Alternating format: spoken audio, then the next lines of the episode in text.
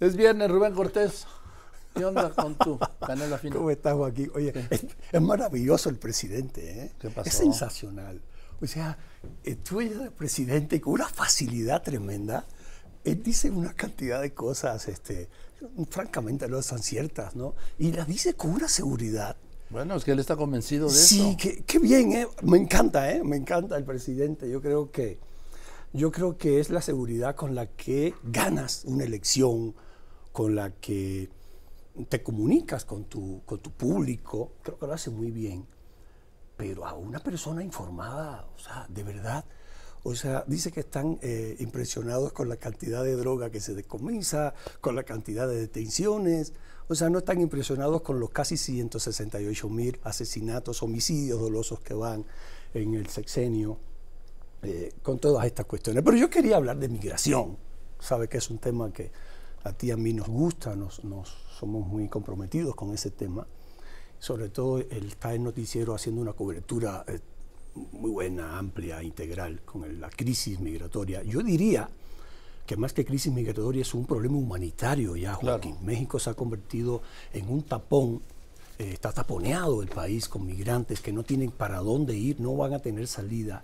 Y, y el director de migración, que está imputado judicialmente por el incendio, de, por, porque se, se quemaron vivos los 40 migrantes en, en Ciudad Juárez, sigue feliz de la vida, él despachando. dice que no, no le quita el sueño nada. que, fíjate, ¿eh? que no te quite el sueño que 40 migrantes, personas que estaban cambiando de país, hay que saber lo que es ganarse la vida en otro país, por bien que te vaya, pero ganarse la vida en el lugar, fuera del lugar donde naciste, es muy duro, es muy difícil. Es muy difícil. ¿Te acuerdas aquella vez que Michel, un futbolista español, le tocó los testículos a Valderrama en, la Liga Española, humillándolo? Y, este, pibe Valderrama se volteó y le dijo, oye, ojalá nunca tengas que ganarte la vida fuera de tu país. Entonces, es muy duro, por bien que te vaya.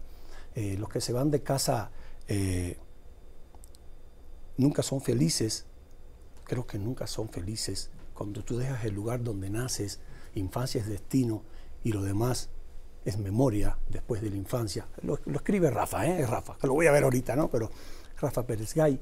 Y, y entonces decir eso, que no te quite el sueño, a ver, se murieron incendiados, quemados vivos, carbonizados, porque personal bajo tu eh, responsabilidad los tenían con candados y quienes tenían las llaves estaban en su casa. Por eso se quemaron vivos estas 40 personas. Si tú dices eso, es más, y sigue despachando, pero el presidente dice que es un buen trabajador, que es un buen funcionario, y ahí se va a quedar. Entonces, ¿sabe qué va a pasar? Latinoamérica se va a quedar encajonada, encerrada, porque ese muro lo van a construir.